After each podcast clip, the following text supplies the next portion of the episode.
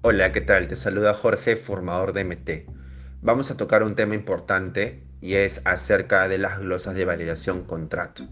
Es vital que al inicio de la llamada solicites el DNI al cliente y también su nombre para que puedas personalizar en toda la preventa. Para las glosas COVID-19, ante las preguntas acerca de los síntomas, si el cliente ya te da una respuesta positiva y lo relaciona con alguna enfermedad, no podemos continuar con la grabación, debido a que no podemos dar fe que sea realmente lo que indica el cliente. En cuanto al contrato de voz, para la solicitud de datos, no puedes dar nombres, apellidos completos al cliente. Debes de pedírselo, así como solicitas el DNI, lugar de nacimiento, fecha de nacimiento.